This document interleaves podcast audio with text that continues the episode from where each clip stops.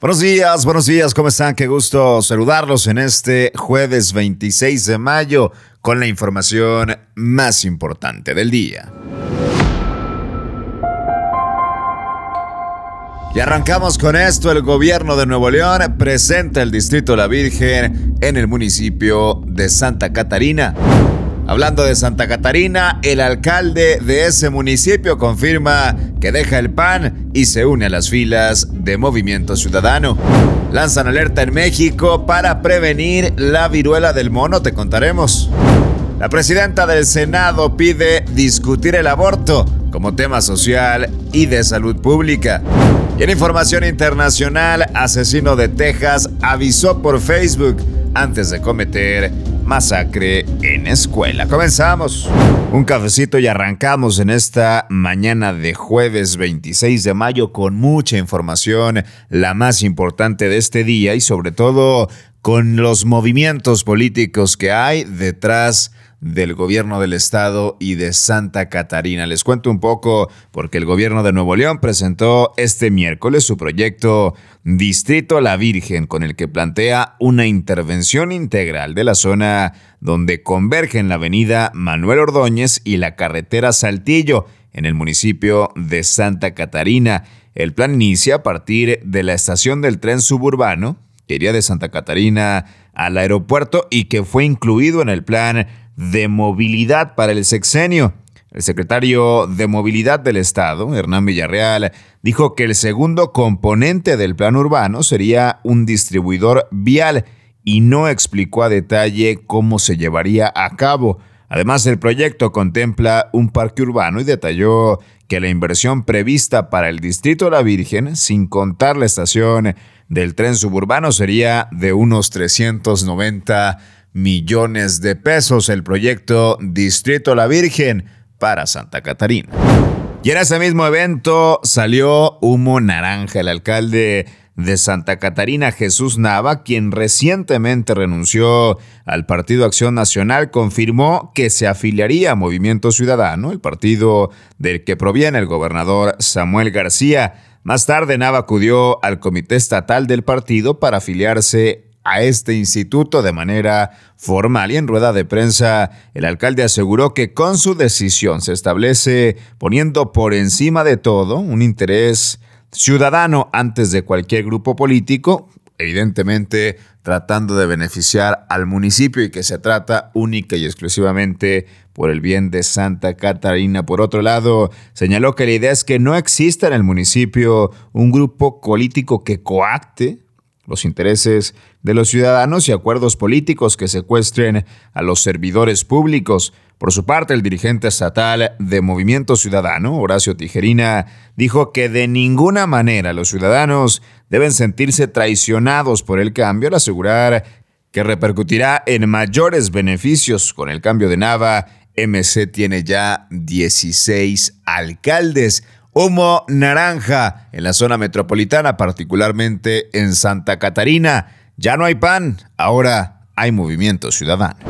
Vámonos con información nacional ahora porque el Comité Nacional para la Vigilancia Epidemiológica, habló de CONAVE, lanzó una alerta a todas las unidades sobre la viruela del mono, que hasta la fecha cuenta con 92 casos confirmados y 28 casos sospechosos en 12 países, aunque aún no en México.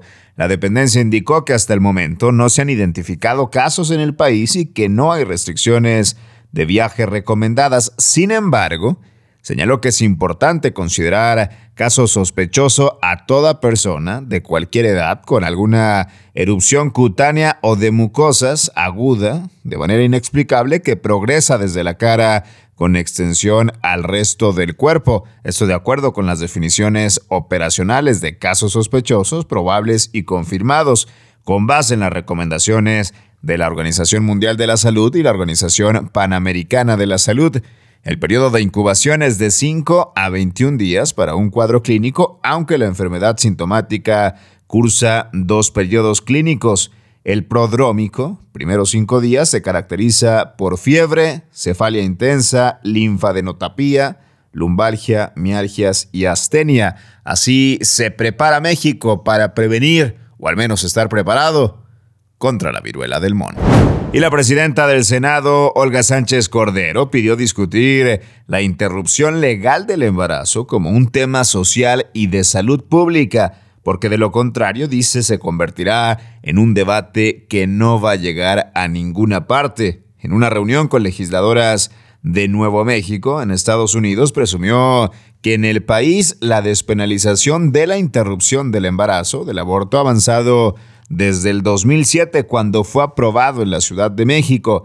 Detalló que desde entonces el aborto ha sido despenalizado en estados como Oaxaca, Veracruz, Hidalgo, Baja California, Colima y en Guerrero. Esto justamente en este año. Recordó también que el año pasado la Suprema Corte de Justicia declaró inconstitucional la criminalización del aborto en Coahuila, lo que abrió la puerta jurisdiccional en esta materia en la entidad. La ministra en retiro reconoció que el tema aún enfrenta obstáculos en el país, entre ellos las inercias de la cultura patriarcal, pero también la ignorancia y los grupos que ven el tema con un enfoque religioso. Ante ello, Sánchez Cordero pidió debatirlo como un asunto social y de salud pública porque analizarlo con enfoques religiosos, filosóficos y morales dice que no lleva al país a ningún lado. En Nuevo León, las mujeres tendrán toda la atención médica gratuita contra el cáncer de mama. Y cuando decimos todo, es todo. Diagnóstico, mamografías, tratamiento y rehabilitación. Contra el cáncer de mama vamos juntas. Ámate, explórate y atiéndete. Está en tus manos. El gobierno del nuevo Nuevo León.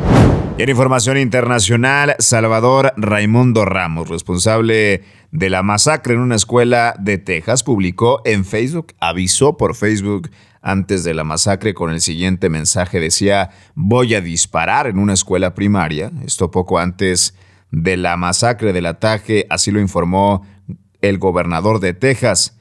15 minutos antes fue el mensaje, antes de abrir fuego con un rifle de asalto AR-15. El gobernador de Texas también dijo en conferencia de prensa que el adolescente de 18 años le disparó a su abuela en la cara antes de dirigirse a la escuela donde lamentablemente mató a tiros a 19 niños y dos maestros. El joven, según el gobernador, había escrito que iba a dispararle a su abuela, lo disparó, por supuesto, lo, lo, logró, lo hizo, y aproximadamente 15 minutos antes publicó el mensaje que ya hacíamos referencia. Explicó que además de los 21 muertos, hay 17 heridos por este suceso y tres de ellos son agentes de policía, aunque no se encuentran en peligro. Así las cosas en donde este asesino, porque no hay otra forma de llamarle, habría avisado por Facebook antes de la masacre. Hasta aquí la información más importante de este jueves en contraportada por Altavoz MX.